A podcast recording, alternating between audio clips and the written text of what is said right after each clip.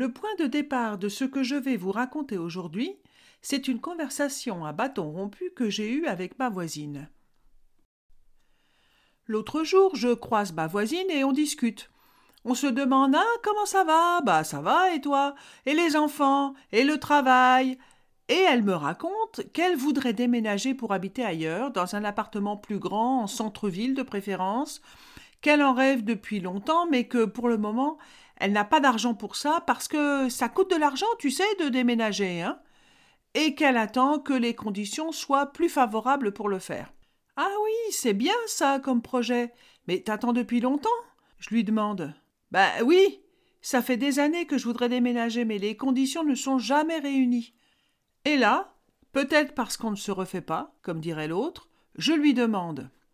Si tu étais sûr que jamais les conditions ne seraient réunies pour déménager, qu'est-ce que tu changerais dans ta vie aujourd'hui, là maintenant?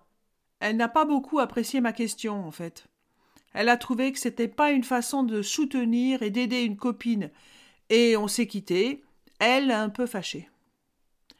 Et puis, deux jours plus tard, elle frappe à ma porte et elle me dit que tout compte fait, ma question n'était pas si mal parce que, bon, elle se demande bien pourquoi, hein, mais elle y a repensé après et elle s'est dit que si elle avait la certitude que les conditions idéales pour déménager ne venaient jamais, elle repeindrait son logement, elle changerait les meubles, elle changerait leur disposition, elle enlèverait le vieux papier peint, etc., etc et que d'ailleurs, merci beaucoup Laurence, je vais le faire dès maintenant parce que à quoi ça sert d'attendre? Autant le faire tout de suite. J'ai de l'argent pour ça et ça me fera comme une nouvelle maison. Nouveau chemin, le podcast qui vous révèle les ressorts psychologiques d'une vie épanouie. Par Laurence Simon, saison 2, épisode 19. On pense parfois que ce qu'on espère énormément va arriver dans le futur parce que dans le présent, les conditions ne sont pas remplies pour que ça arrive. On croit que dans le futur, les conditions seront remplies ou seront meilleures pour que ce qu'on espère se réalise. Passé, présent, futur, attendre, espérer, agir, qu'est-ce que vous choisissez, vous? Et comment ça s'articule tout ça, en fait?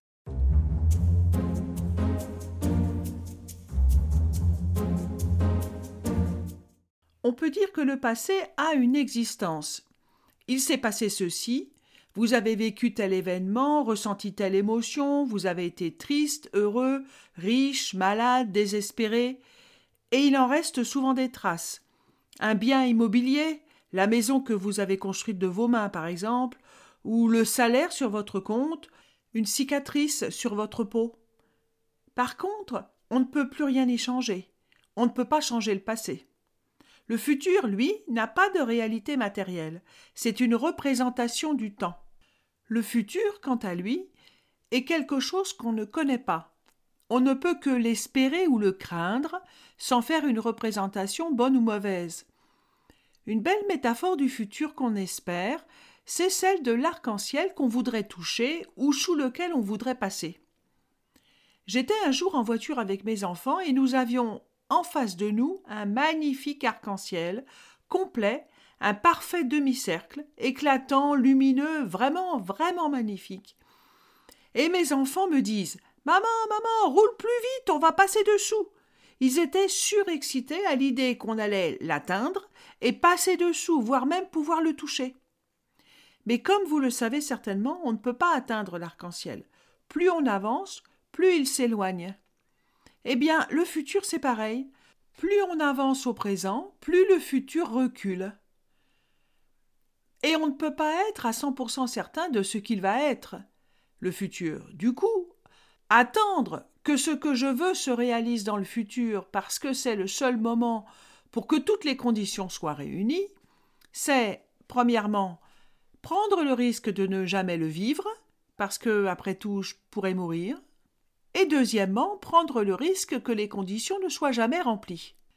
Alors vous pourriez me dire qu'espérer un futur meilleur, c'est être optimiste. C'est vrai.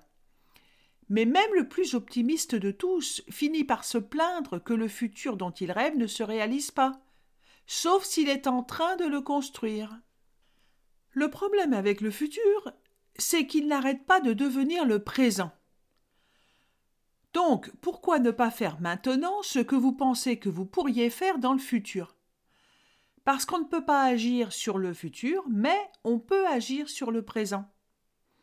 Et c'est cette idée qui m'a fait poser à ma voisine la question qui ne lui a pas plu du tout sur le coup, mais qui a fini par la faire passer à l'action pour réaliser ce dont elle avait très envie.